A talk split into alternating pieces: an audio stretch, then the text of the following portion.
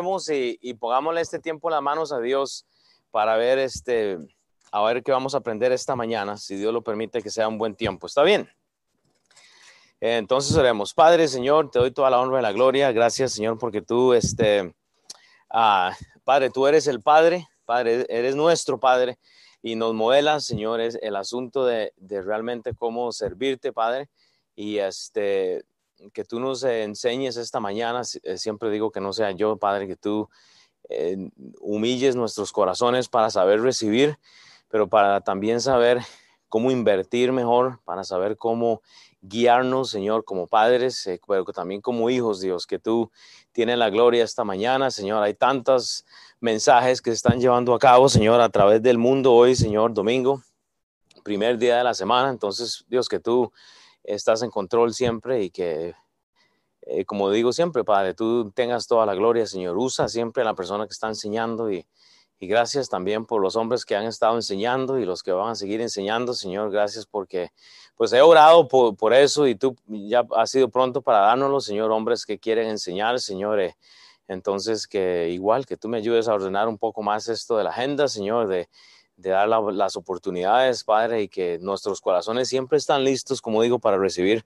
la enseñanza de, los padres, de las personas que están obviamente enseñando. Gracias, Señor, y, y esté con nosotros esta mañana. Amén.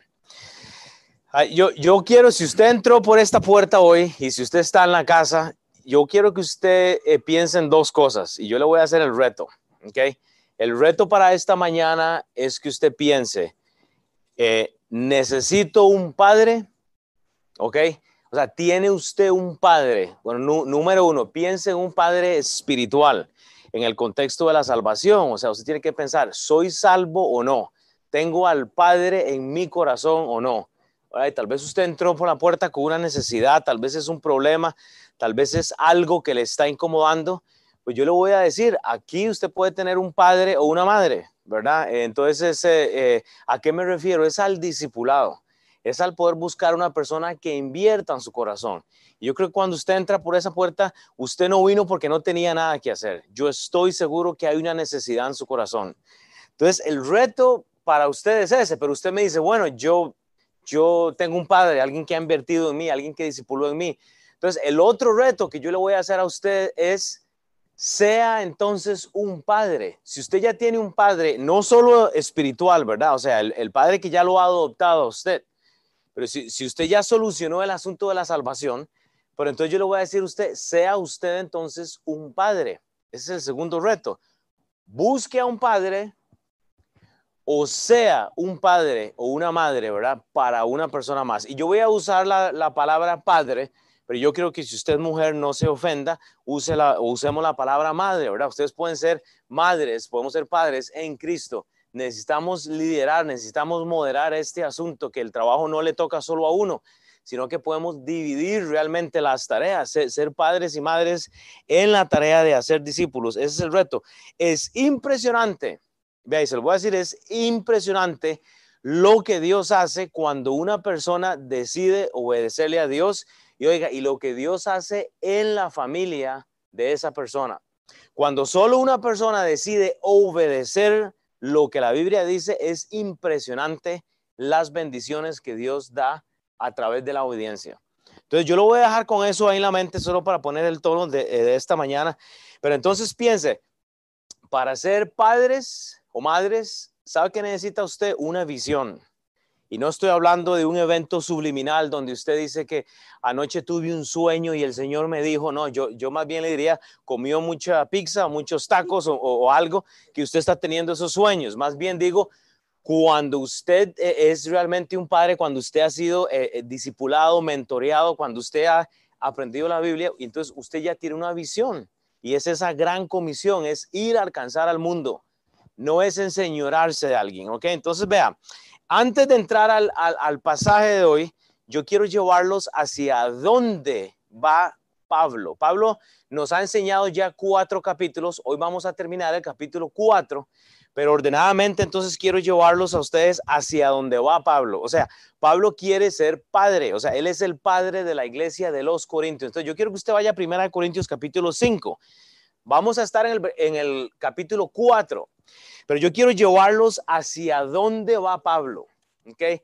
El corazón de él va hacia el capítulo 5. ¿Por qué? Porque antes del capítulo 5 está el capítulo 4. Entonces vamos a ir hacia dónde va él. Pero en el capítulo 5 dice la Biblia, no está en sus notas, ahí solo tengo esto, búsquelo en su Biblia, dice, de cierto, dice Pablo, se oye que hay entre vosotros fornicación.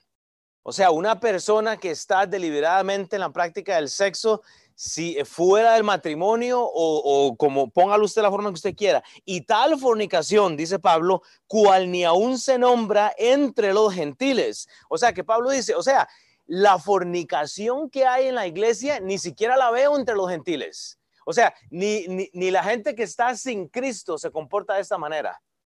Vea la mente de Pablo, ¿ok? Ve hacia dónde va él. Él está en contra de esto, tanto que alguno tiene la mujer de su padre. Explica, se explica, no hay que hacer una traducción, ¿verdad? No hay que ir al griego, no hay que ir al hebreo, no hay que, no, es simplemente alguien, un, un hijo, ha tomado la mujer de su padre. Eso no tiene ni siquiera sentido, ¿verdad? A ver si me ayudan con, con, las sillas allá. Entonces, la otra cosa es, dice, y vosotros estáis envanecidos, dice Pablo, no debierais más bien habernos lamentado para que fuese quitado de en medio de vosotros el que cometió tal acción. Dice el 3, ciertamente yo, dice Pablo, como ausente en cuerpo, contextualmente, Pablo no estaba en ese momento en la iglesia, ¿verdad? Él está escribiendo una carta dice, eh, pero presente en espíritu, ya con presente juzgado al que tal cosa ha hecho. En el nombre de nuestro Señor Jesucristo, vea lo que le dice Pablo a la iglesia, reunidos vosotros y mi espíritu con el poder de nuestro Señor Jesucristo. Y vea lo que dice Pablo, vea la instrucción a la iglesia. No es una sugerencia. Dice, el tal o sea, el tal, la persona que está comiendo, eh, eh, cometiendo fornicación, que está viviendo desordenadamente, el tal sea entregado a Satanás para la destrucción de la carne, a fin de que el espíritu sea salvo, porque esta persona es cristiana, se supone, ¿ok? En el día del Señor. Entonces yo lo voy a dejar ahí, ¿ok? Entonces usted entiende el corazón de Pablo, ¿ok? El corazón de Pablo es cumplir la función de padre.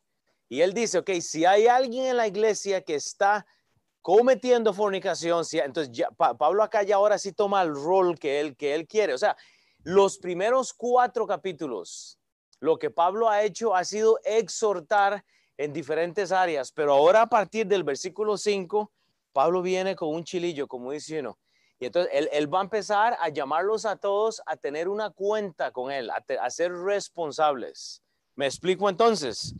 Pero hoy no vamos a entrar en el capítulo 5, ¿ok? Vamos a entrar entonces, en vamos a terminar el capítulo 4, pero con esto en mente, piense el rol que Pablo quiere en la iglesia. Pablo era el fundador, fue el fundador de esta iglesia. Entonces ahora sí, vea, yo, yo simplemente quiero que... Uh, que usted piense una cosa, cuando usted entiende, mire, cuando usted entiende que nosotros estamos viviendo en una influencia cultural pésima, que es lo que tenemos hoy, no solo políticamente, pero sino étnicamente, este, también eh, teóricamente, o sea, estamos influenciados por muchas cosas. Pablo reconoce que eso es lo que pasa en la iglesia de los Corintios. Entonces, esta mañana lo que vamos a estudiar es cómo ser verdaderos padres, que a veces vamos a tener que sacar el chilillo y decir, disculpe hermano, esto es incorrecto, esto que yo veo es incorrecto y vale la pena hacer cambios que sanan. Pero me, gustaría que pensemos realmente en esto, o sea, eh, eh, lo que Pablo hace es una progresión desde el capítulo 1 a hoy que terminamos el capítulo 4. Él hizo un saludo, habló con ellos, ha hablado de algunas cosas. Pablo sabe que hay división, Pablo sabe que hay un poco de, toda esta cosa, pero lo, lo importante que Pablo ha notado en la iglesia de los Corintios es que había una división emocional, doctrinal, o sea, ustedes se acuerdan, algunos que seguían a Pablo, otros que seguían a Apolos, o sea, todo esto está ahí junto, pero principalmente había un asunto de relaciones. La iglesia de los Corintios no habían estado estableciendo una relación con Dios. Ellos no habían eh, eh, tenido o establecido esa relación con el Padre. Entonces le vuelvo a hacer la pregunta que le hice al principio. ¿Tiene un Padre celestial usted, sí o no? Y, voy a usarte, este, Jonás y la esposa Gaby. Esta semana tuve la oportunidad de, guiarles a Cristo, ¿verdad? Este, Jonás tenía muchas dudas en cuanto al Evangelio y gloria a Dios, yo no sé, a mí me pone contento. Ellos han entendido el Evangelio. Yo creo que la esposa ya, ya conocía más. Yo creo que Jonás estaba como luchando con esto de la salvación, porque una de las preguntas que me decía Jonás era, bueno, ¿es tan fácil ser salvo? Y yo, bueno, esto es lo que dice la Biblia, así de fácil es, ¿verdad? O sea, y gloria a Dios, usted puede decir hoy que tiene un padre, ¿verdad? Estamos seguros de eso. Entonces, gloria a Dios, hay que orar por más conversiones. Para eso nosotros estamos aquí. Entonces, sabes, brother, yo estuve orando por ustedes por los próximos, por los últimos tres años. Y, tomó tres, desde que los conocí a ustedes, lágrimas, porque cuando uno conoce a alguien, uno quiere que estén en la fe, que esa alma no se pierda. Pero costó oración y hoy le doy gracias a Dios por ustedes dos. Ahora hay que orar por alguien que los disipule. Si no lo hago yo, no hay problema. Pero oremos por eso. Entonces, ahora si entramos al, al, tema con la mentalidad, ¿qué es ser entonces un buen padre? Ok, dice en 1 Corintios capítulo 4. Vamos a ir desde el versículo 14 hasta el 21 y vamos a ir rápido por el tiempo. Entonces dice la palabra de Dios ahí, 1 Corintios 4, 14. Dice Pablo, no escribo esto, ok, entonces, note, note que hay inversión. Pablo está escribiendo, ¿ok? Pablo no, son, no, simplemente está hablando, porque qué, qué, qué, fácil es ser un, como decíamos en mi trabajo antes, un decidor. A usted no ha ido a trabajar en una construcción o pues, eh, eh, yo lo hacía. Y hay uno que anda así siempre. Y le anda diciendo a todo el mundo, pero el hombre anda de un lado para otro y sudan y todo, pero no hacen nada. A usted se, o sea, y andan, y, cuando una, cuando las cajas van, sí, sí, cuando las cajas van para acá, hasta le ponen las manos abajo. Ahora sí, hermano. Y entonces, esos son los que yo les digo los decidores. No, eso es una palabra en español, creo que si alguien hace Google, ¿verdad que no existe? Pero en la, en la iglesia hay decidores. Todo lo dicen, pero no hacen nada. O sea, entonces, note, no escribo esto Pablo tiene el deseo de invertir, por eso él escribe la carta. Ese es el principio del devocional. No sea usted un decidor, escriba, relaciónese con su padre y deje algo en la mañana. Padre, te escribo esto porque hoy, hoy estoy con, con, cargado, necesito que me ayudes en esto. Escríbalo, invierta, vea, vea el corazón de un padre. Un padre invierte. Pero dice, eh, eh, no escribo esto para avergonzarnos. Entonces, usted nota que hay inversión, pero note que también hay una consideración. El decidor llega y te dice, y, te, dice qué tienes que hacer, y, te ponen en, ridículo. Hermanos, eso es con los hijos. ¿verdad? O sea, a menos que estamos, digamos, eh, ayer vi a Mao y a Tabata con los niños y pues les tuvimos que decir varias cosas en público para que se comporten. Así como cositas que uno dice, pero uno no los pone en ridículo, que eso es otra cosa, ¿verdad? Uno como padre, el buen padre no ridiculiza a sus hijos, sino que si yo tengo algo en contra Ernesto, yo, yo lo voy a llevar aparte, ¿ok? Y tal vez se lo escribo con, con un pasaje o algo, tal vez se lo digo, ¿me entiende? Pero el típico decidor solo lo dice y se va. Hey, hágame esto, hágame esto. O sea, no quiere una relación. Y no queremos eso en la iglesia. Entonces, note, hay inversión, hay consideración. Dice Pablo, no escribo esto para avergonzaros, vea el corazón, sino para amonestaros como a hijos míos amados. Entonces, note que hay dedicación. O sea, vea, si yo nada más parara en este momento, ya usted tiene aquí un mensaje para toda la semana. Solo un versículo, lo es, como decimos, lo despapallamos, lo, lo, lo partimos en tres y es una belleza porque hay inversión en el corazón de un verdadero padre. No es solo, o sea, si usted lo que quiere es tener hijos, pum, pum, pum, y sacarlos, ¿verdad? Y estar diciéndoles sin explicarles el motivo. Cuando en la Biblia dice que la palabra de Dios usted no solo la repite, pero sino que la escribe, o sea, vaya al libro de Deuteronomio, escríbala, apúntela en las paredes, o sea, eso es lo que no hace un decidor. Hay inversión con los hijos. Todos, eh, eh, ¿cuántos tienen hijos aquí? híjole, todos tenemos hijos, todos estamos aquí, ya, ahí, exactamente. Entonces, oiga, escúcheme, no sean decidores. O sea, dediquémonos a los hijos, como escribiendo escritura en la casa. Ah, pero para poner al cristiano Ronaldo así, ¿verdad? Con cuando ahí, entra uno a la casa y está así. ahí metiendo goles o al Michael Jordan así tirado. Eso es muy sencillo, ¿verdad? Ponemos a todos esos ídolos, ¿verdad? Al de fútbol. Eh, o sea, es el típico decidor. Solo se jacta de, de, otras cosas, no toma el tiempo para invertir, llevar a los niños al parque, llevarlos a niños, disciplinar a los niños, hay que disciplinarlos. No estoy hablando de, ¿verdad? de, de maltratarlos, pero Pablo entiende Pablo entiende que él, eh, o sea, Pablo entiende que tiene que acercarlos del mundo a Jesús. Esta carta de los Corintios está dirigida a cristianos, pero a cristianos carnales. Entonces, metámonos hoy todos, seamos hoy unos carnales, que este mensaje nos llegue a nosotros. Vea lo que dice Mateo 28, eh, Mateo 23, en el versículo 8 al 12, y lo leo para usted. Vea, Pablo no decía quitar la gloria de Dios porque Pablo ya conocía las escrituras. Pablo, habla, Pablo había visto a Jesús ser crucificado. O sea, Pablo andaba por esa temporada, él sabía de este Jesús. Entonces, él no quiere quitar la gloria al Padre. ¿Me explico? Pero vea lo que dice. Pero vosotros no queréis que os llamen rabí, porque uno es vuestro maestro el Cristo y todos vosotros sos hermanos. Oiga, y no llaméis Padre vuestro a nadie en la tierra. O sea, no estamos hablando que usted tiene que enseñorarse de, una persona al punto de ponerlo adelante de nuestro Padre. ¿Me, explico? O sea, usted tiene que reconocer que su tarea no es ser un decidor, su tarea es llevar sus hijos a quién? Eh, a, Dios, porque entonces si lo que yo, o sea, si lo que yo hago es llevar un hermano a mi persona, tengo un problema. ¿Cuál es el propósito de traer gente que está enseñando siempre que es diferente? Que la gente no se acostumbre a Will, porque de todos modos yo no soy el mejor maestro, no soy ni siquiera, soy el, ¿me entiendes? Uno de los pastores de la iglesia, pero no tengo nada especial. al igual se va a recibir el mensaje de cualquiera, hay gente que está invirtiendo, porque la meta es llevar la gente al Padre, no poner el ser humano antes que a Dios. Contexto histórico con la iglesia de Corintios. Unos seguían a Pablo, otros a Cefas, otros a Apolos, o sea, ¿me entiende? Apolos porque él era el intelectual, a Pablo porque era el, padre de la iglesia, el pastor, a Cefas porque, ¿me entiende? Otros que solo a Cristo. O sea, una hipocresía lo que había. No, sigamos al Padre. Entonces, e, eso es lo que Pablo, Pablo sabía esta escritura. Dice ni, el, el versículo 10, ni hay llamados maestros porque uno es vuestro maestro, el Cristo. El que es mayor de vosotros sea vuestro siervo. Hermanos, eso es lo que queremos, siervos, no decidores. Porque el que se enaltece será humillado y el que se humilla será exaltado. O sea que si yo me paro aquí y les digo, hermanos, yo ya lo alcancé todo, haga, hagan.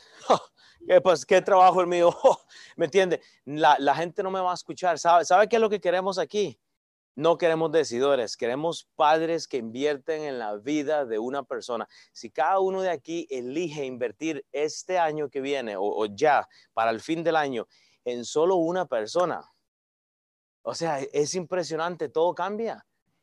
Pero no queremos invertir. La inversión como padre se debe ver plasmada en tinta. Y cuando digo tinta, o sea, me refiero a la escritura, porque Pablo está escribiendo. Pero cuando digo tinta, me refiero al tiempo que usted pasa con las personas. El deseo de Pablo era estar ahí para dar esta exhortación y, luego vamos a hablar de eso, pero es disciplinar, e, e, es explicar. Siempre que yo disciplino a mi hija, tengo que explicarle el por qué lo hizo. Pero ¿sabe qué hace el decidor? Los niños se meten en problemas y llegan, ¡bam, bam! Y, los niños no saben. Y no saben por qué los disciplinaron. Entonces, el trabajo del padre es decirle, hermano, déjeme decirle que lo que usted está haciendo está incorrecto, porque esto es lo que dice la Biblia. Ah, bueno, pero sabe, la gente le va a tomar a usted la palabra cuando usted le ha dedicado tiempo cuando usted le ha dedicado tiempo a alguien, cuando usted ha orado por esas personas, pero un discípulo no le va a llegar hacia los pies, para todo el mundo se lo voy a dar, o sea, usted tiene que, vayamos, evangelicemos para tener discípulos, pero los discípulos no le llegan, ay, Katia, me disipula, por favor, o sea, ay, Cris, eh, eh, ¿me puede discipular? No, hermanos, hay que ir a compartir el evangelio para tener discípulos. Es el propósito. Entonces, cuando usted tiene hijos, usted debe, no se convierta en este decidor, sea una persona que invierte e, este, vuélvame al primer versículo. Usted tiene que invertir, pero usted tiene que considerar, o sea, invierta, o sea, sea una persona que invierte, que considera, pero que luego se dedica a esa persona. Pero no, vea, vea lo que sucede en la iglesia. El discipulador llega una vez a la semana, le da la lección y el resto de la semana no hay mensajes, no hay, o sea, ¿me entiende? Esto es una relación para que usted sea escuchado, para que sus hijos, para que sus hijos le escuchen, usted tiene que invertir en ellos. Punto. ¿Cómo quiere usted que su hija le obedezca si no la puede llevar a comerse un helado? ¿Cómo quiere que su hijo le obedezca a usted si no lo lleva a patear una bola o patee el portón del vecino, aunque sea, o haga algo?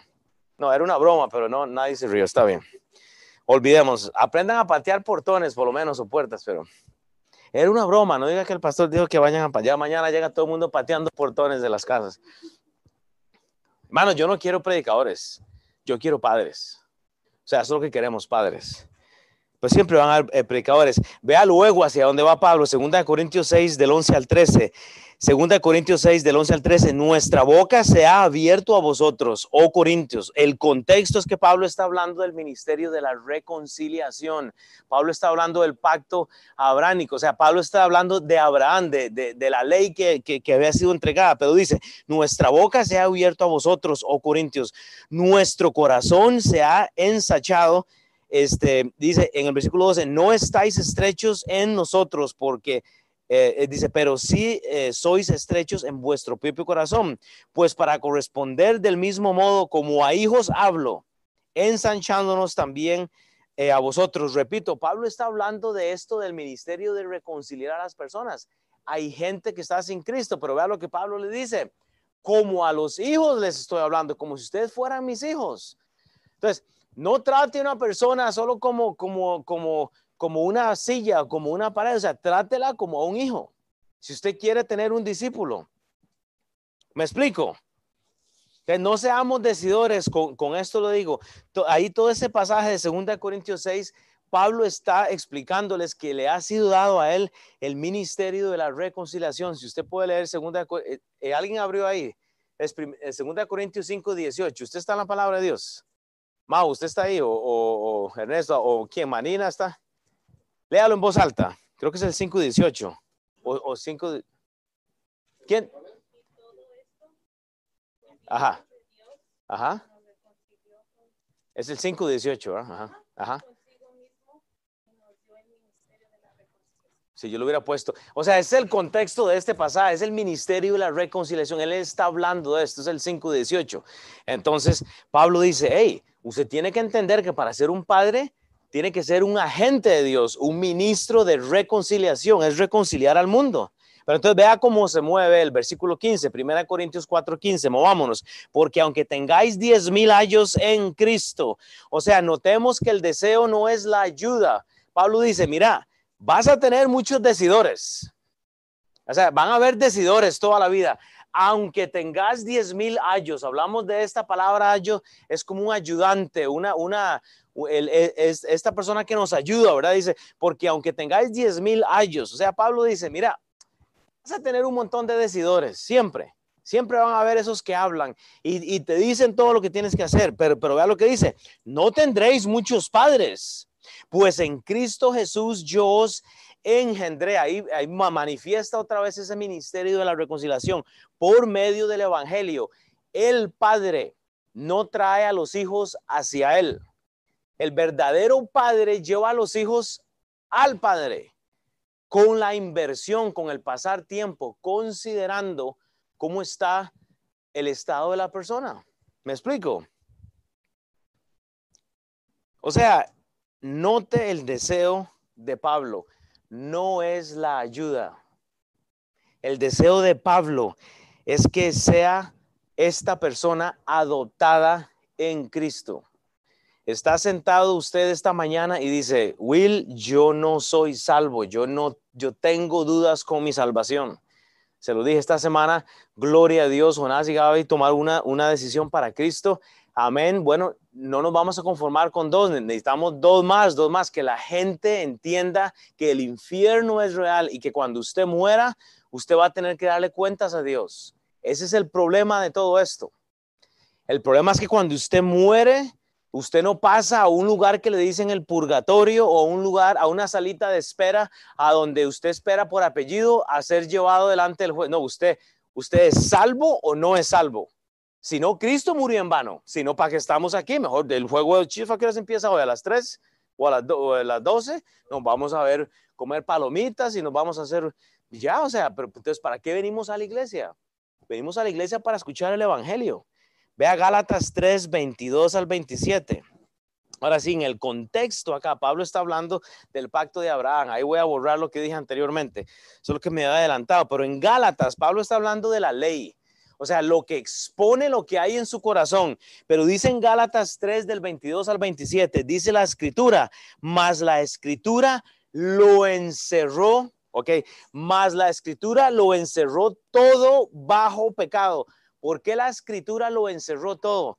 Cris, porque la escritura es un círculo, o sea, e, e, es un circuito de, versículos que se necesitan unos con otros para poder explicar que usted es un pecador y yo también, Cris.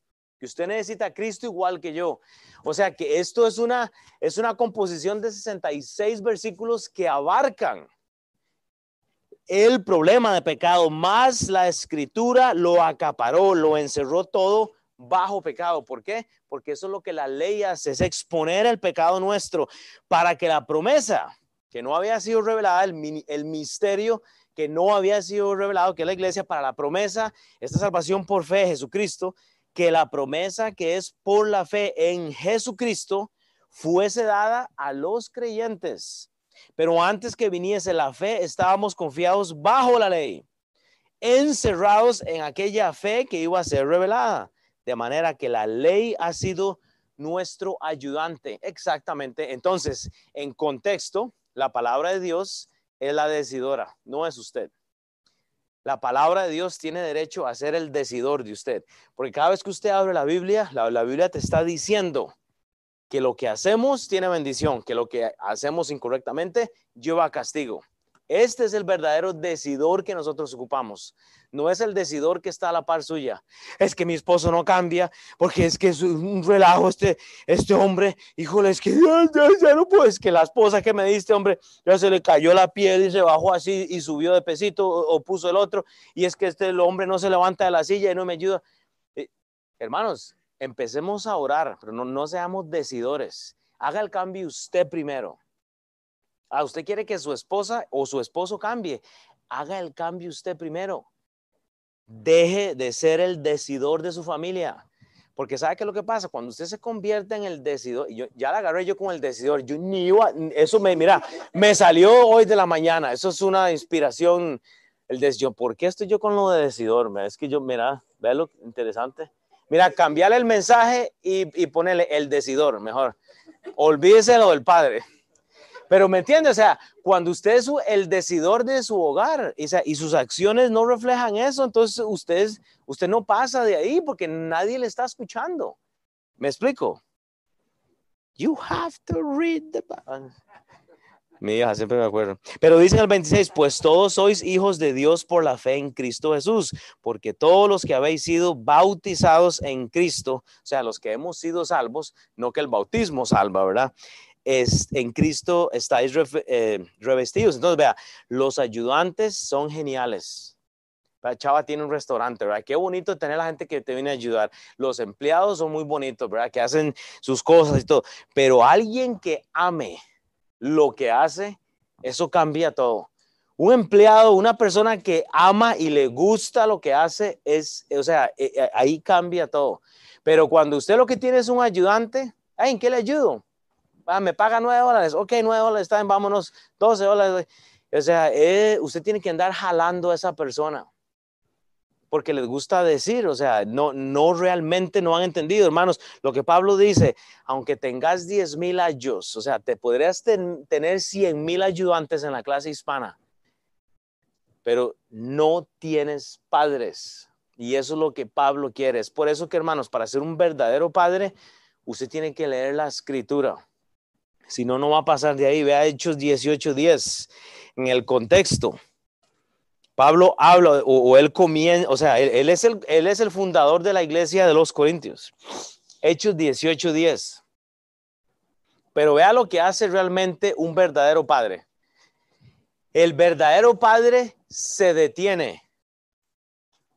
El verdadero padre se detiene. Hechos 18:10 Si usted lee todo el capítulo 18, usted está leyendo de la fundación, o sea, de, esta iglesia de los Corintios. Pablo se detiene ahí por un año y resto, pero dice Pablo, y se detuvo allí un año y seis meses. ¿Qué, qué estaba haciendo Pablo? Diciéndoles, ¿verdad? Nada, él está en una relación, dice, enseñándoles la palabra de Dios. ¿Me explico? No les estaba diciendo qué hacer, qué no hacer.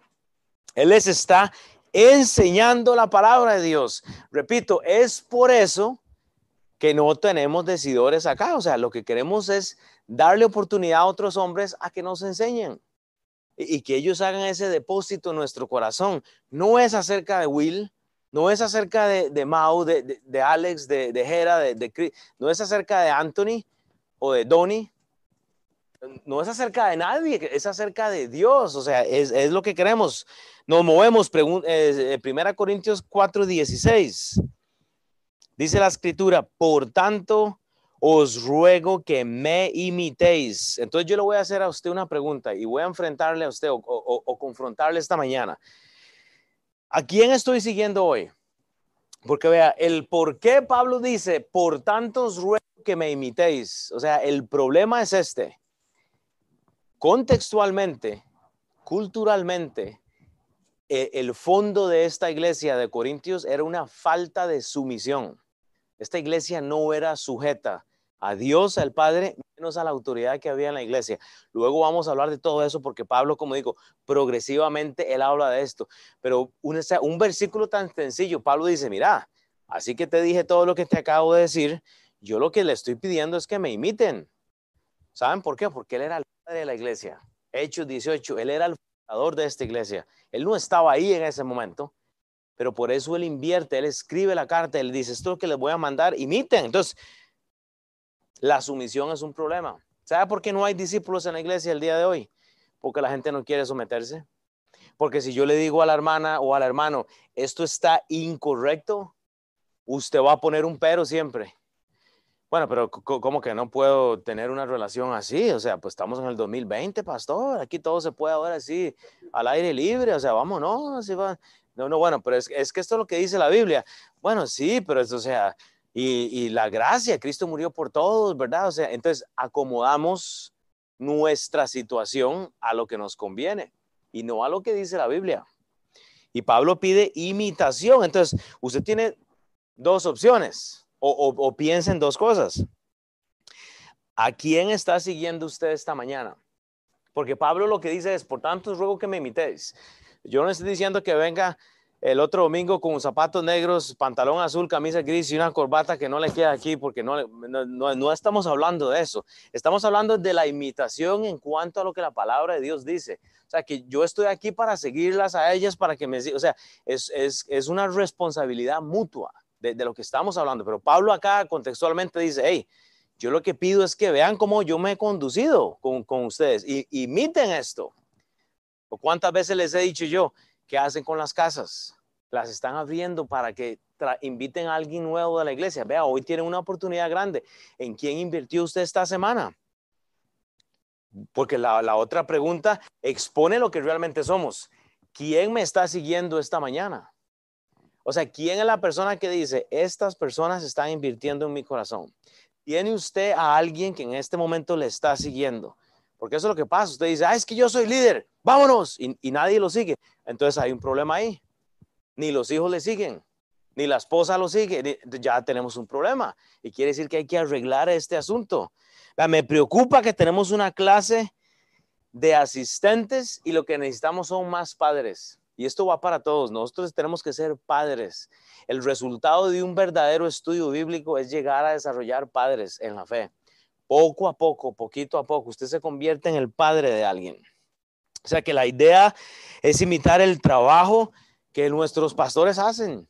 Es seguir el ejemplo de ellos. No, no que ellos sean mejores o no, no que ellos sean, pero híjole, ellos hacen un trabajo de responsabilidad, o sea, que requiere admiración nuestra, o sea, hay sacrificio.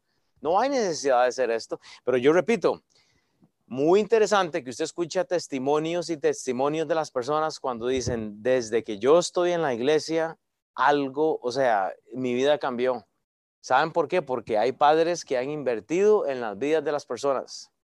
pero usted no escucha gente desde que me fui al mundo, mi vida ha sido genial. O sea, usted no va a escuchar eso. Desde que tomo la cerveza imperial 30 veces al día, la vida me ha cambiado, hasta desarrollé un cispag aquí, lo que tiene es una panzota así que se le baja, ¿verdad? El montón de azúcar.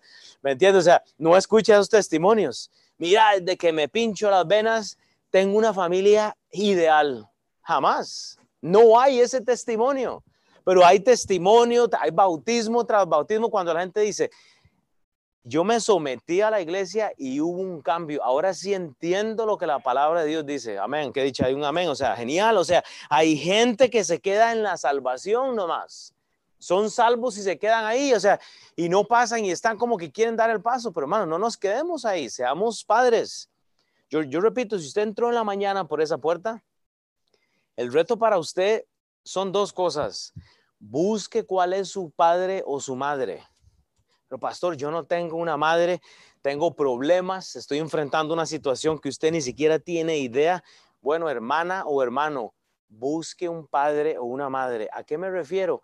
Abra su corazón con una persona, oren por el problema que están pasando, tráigalo a los pastores o al liderazgo, oremos, o sea, ¿y cómo podemos ayudarle? Ah, déjeme decirle cómo podemos ayudarle con el discipulado porque yo le aseguro, yo no soy el, genio, tal vez soy pelón y medio gordito, ¿verdad? Y me puede frotar la panza, pero yo no le voy a conceder el deseo que usted quiere porque no tengo poderes. ¿Me entiende? Eh, no, no, no es que usted me frota la cabeza y me pide un deseo y plin, ahí le sale. O sea, no hay eso. Lo que ocupamos es un padre y una madre. Correcto, o sea, es alguien. Entonces, usted entró por la puerta y usted dice, sí, yo soy esa persona, no tengo un padre y no tengo una madre. Bueno, digo, hay uno físico, ¿verdad? Pero espiritualmente estoy luchando con este problema. Tal vez es su matrimonio, tal vez es sus finanzas, tal vez es su, negocio, tal vez es, o sea, no sé, tal vez es una relación incómoda que usted tiene con un amigo. Ok, busque un padre. y, vamos a solucionar eso con la palabra de Dios. No nos quedemos en la salvación nada más. Invirtamos en una persona. Ore. Primera Corintios 11.1. Esta es la clave sed imitadores de mí, así como yo de Cristo. Y se me vino un versículo que no está ahí. Eh, bueno, voy a meditar aquí un momento. Sed imitadores de mí, así como yo de Cristo. Pablo reiteradamente habla de la imitación, hermanos. No es que Ernesto es mejor que yo y entonces yo, yo lo sigo a él porque él es mejor que yo. No estamos hablando de esto. Que hay un principio bíblico de que usted tiene que tener un padre, alguien que usted dice, esta persona está invirtiendo en mí. O sea, e, eso es todo. Pero este e, e, es Filipenses. Y, eso no está en sus notas, no hay versículo, entonces quédese ahí. Pero eh, vaya Filipenses, porque se me acuerda, es Filipenses capítulo 2. Creo que es el versículo 10. Por lo cual también. No, es el, no, es el 12. Filipenses 2.12 y como digo, esto no está en sus notas porque eso me lo, se me acaba de venir a la mente. Pero vea lo que habla este versículo, Filipenses 2.12, dice la escritura. Y eso hablando de ser luz en este mundo. Pero dice la escritura, por tanto, amados míos, o sea, siempre Pablo con, con ese amor de padre, o sea, no, no enojándose. Ay, es que, es que a mí me tenían que poner a hacer esto, y, o yo tenía que, eh, es que no me hablaron. No, no, vea. Por tanto, amados míos, o sea, ve, ve, ve, al, ve, al, corazón de ellos, amados míos, como siempre habéis obedecido, obedecido, la obediencia. No como en mi presencia solamente, es, en el, es como el mismo caso de lo, de lo que está pasando en Corintios. Pablo no estaba, pero dice, no como en mi presencia solamente, sino mucho más ahora en mi ausencia. Pablo no estaba, pero el hecho que no está el pastor, el líder o su papá no quiere decir que usted hace lo que le da la gana. El Padre está en el cielo y dice la, palabra de Dios que los ojos del Señor están en todas partes.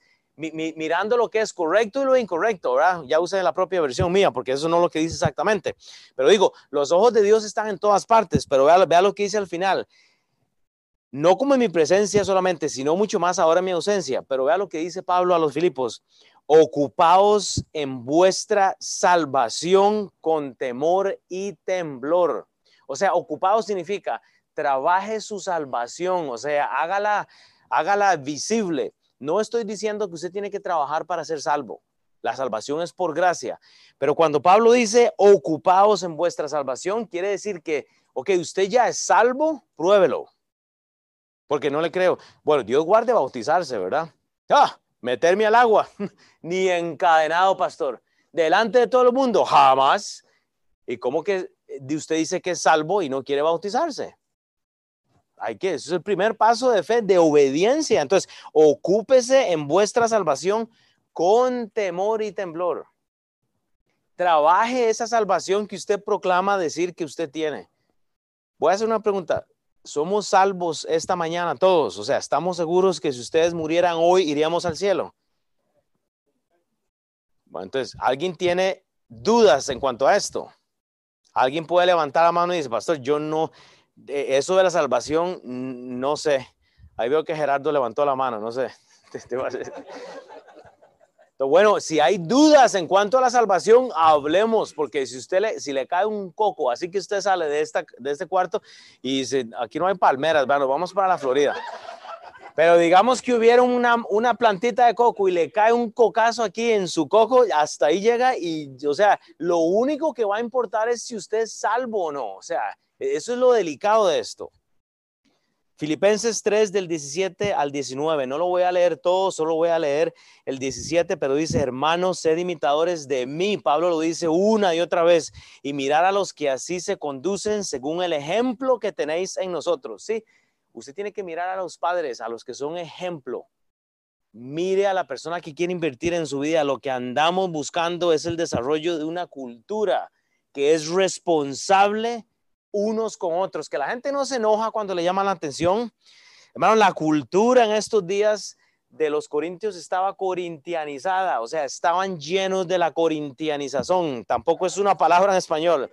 Y lo que Pablo quería era una evangelización, o sea, eso era lo que él quería, que estuvieran realmente evangelizados. Pero si usted se viene a sentar aquí pensando que venir a la iglesia le salva, usted se equivocó, o sea, Pablo no está diciendo que es mejor que unos tenían que ser mejor que otros. No, Pablo le dice simplemente imite.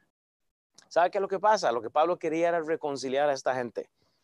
Su trabajo como cristiano no es ser agente secreto, es tratar de reconciliar a su hermano que tal vez tiene un problema de familia, tal vez hay un problema, hay un dramita por aquí, sea el agente reconciliador de esas personas. Tal vez es un asunto en su trabajo, tal vez es un asunto familiar, tal vez es, un, eh, es eh, como dije ahora, una mala relación que hay. Bueno, tráigala a los ancianos, oremos y veamos cómo podemos ayudarle, pero eso es importante.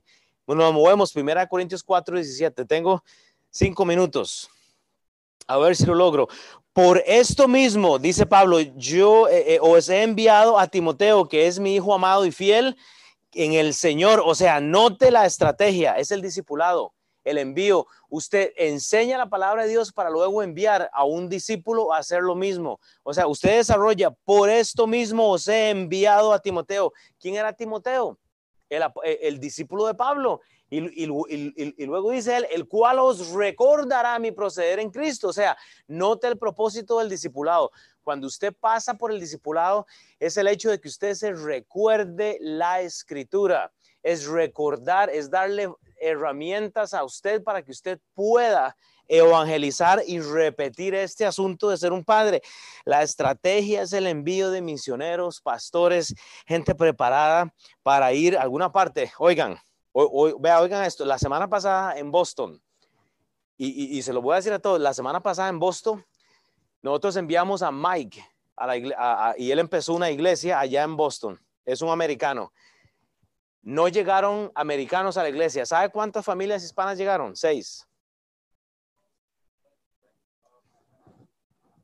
Y alguien va a tener que levantarse de aquí para ir a hacer lo mismo que estamos haciendo. Eso es en Boston.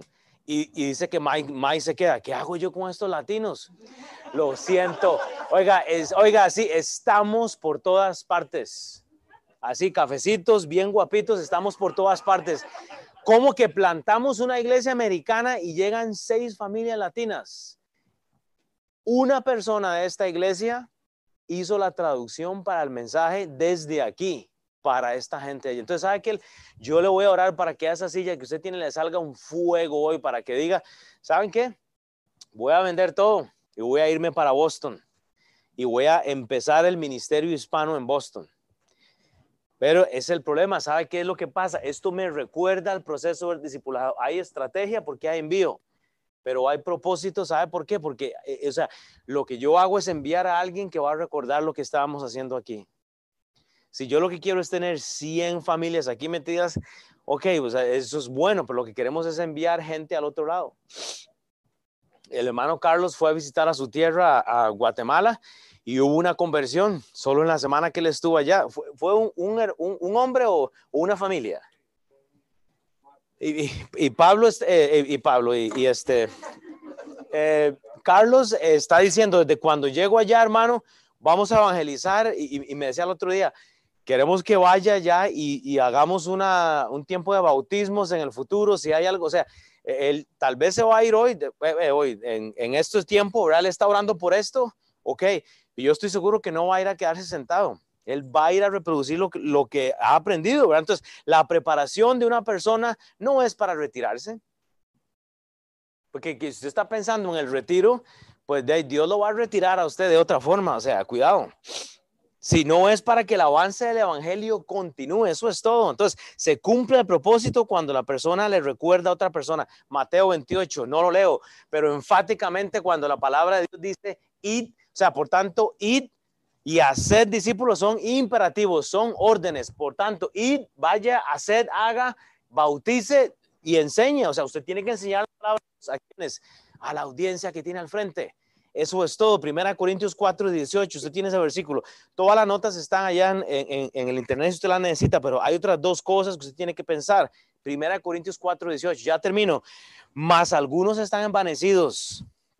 Ese es el corazón de la iglesia, envanecida. No sujeta a Dios, sino sujeta a su propia cultura, a la corintianización, como si yo nunca hubiese de ir a vosotros. O sea, número uno, entonces, pensemos en el estado del mundo. ¿Cómo está el mundo?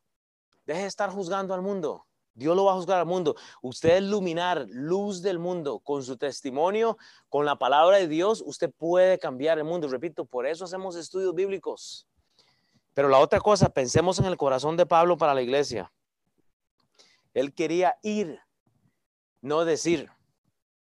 Pablo quería ir y no decir. El decidor no va a hacer nada. Vemos el carácter de la iglesia. O sea, estaba y respetando la autoridad. Es por eso que Pablo escribe. Entonces tenemos que pensar realmente en este asunto. Pablo sabe que debe ir a ellos como padre. Pablo, sabe que quiere ir, debe ir a la iglesia como un padre. Primera Corintios 9, 1, 3. Y vamos a llegar ahí eventualmente, pero esto muestra el estado de la iglesia. No soy apóstol, dice Pablo. O sea, no fui el enviado. No soy libre porque ha sido comprado por la sangre de Cristo. Primera Corintios 9, 1 al 13. No he visto a Jesús el Señor nuestro. Como les dije al principio, Pablo había visto a Jesús ser crucificado. Y él dice, no he visto a Jesús el Señor nuestro. Por eso les estoy diciendo, ya yo fui comprado con la sangre de Cristo. No sois vosotros mi obra en el Señor. Muestra que Él fue el fundador de esta iglesia. Dice, no son ustedes mis hijos por eso tengo el derecho de hablarles como les hablo. Y usted puede seguir leyendo. Contra los que me acusan, dice en el versículo 3, esta es mi defensa y, da Pablo el, discurso. Y vamos a llegar ahí en algún momento. Pero entienda esto, el corazón de Pablo era exhortar a la iglesia. Segunda de Corintios 10, 10 al 11. Segunda de Corintios 10, 10 al 11. Porque la verdad dicen, las cartas son duras y fuertes, mas la presencia corporal débil y la palabra menospreciable. Esto tenga en cuenta tal persona que así como somos de la palabra por cartas, estando ausentes, lo seremos también hechos estando presentes. Hermanos, tanto la palabra de Dios tiene poder como el que el pastor esté hablando o, exhortando o hablándole a usted, siempre y cuando lo haga con la palabra de Dios. Versículo 19. Pero entonces vea otra vez, vea la intención de Pablo. Pero iré pronto a vosotros. O sea, seamos intencionales, ir a quien a la audiencia, pero iré pronto a vosotros si el Señor lo quiere y conoceré, o sea, hagamos todo en el nombre del Señor, que lo que usted haga sea en el nombre del Señor, no que sea en el nombre suyo, porque usted no tiene el poder de cambiar a nadie, sino el poder de los que andan envanecidos.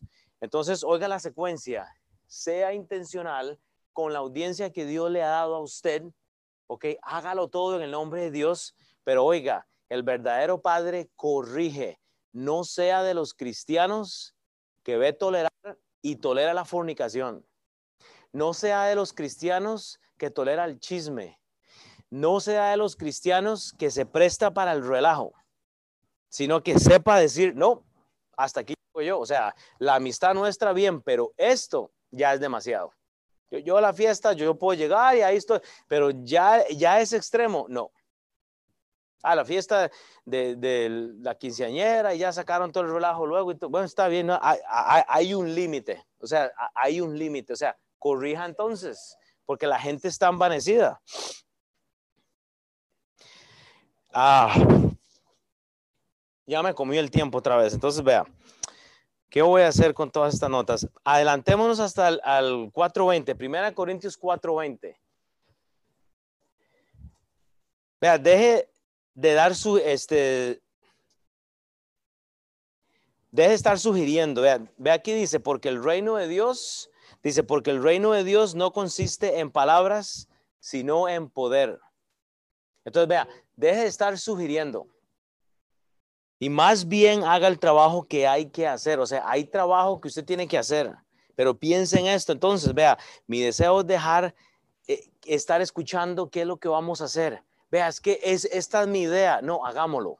O sea, hagámoslo. Pablo dice, porque el reino de Dios no consiste en palabras. Dejemos de estar hablando, hagamos el trabajo, sino en el poder. Hay, hay bastante para cubrir. termina Pablo con esto en el versículo 21, 1 Corintios 4, 21. Dice, ¿qué queréis? Entonces dice Pablo, iré a vosotros con vara o con amor y espíritu de mansedumbre. Así termina el capítulo 4. O sea, Pablo dice, ok, ¿quieres simplemente hacer lo que la Biblia dice o tengo que sacar el chilillo? O sea, híjole, eh, ustedes no tienen idea el trabajo que lleva solamente parar, o sea, estar acá y tratar de exponer un pasaje bíblico. O sea, eh, requiere demasiada responsabilidad. Vea, váyase a Gálatas 6, 17. Voy a terminar con esto. Gálatas 6.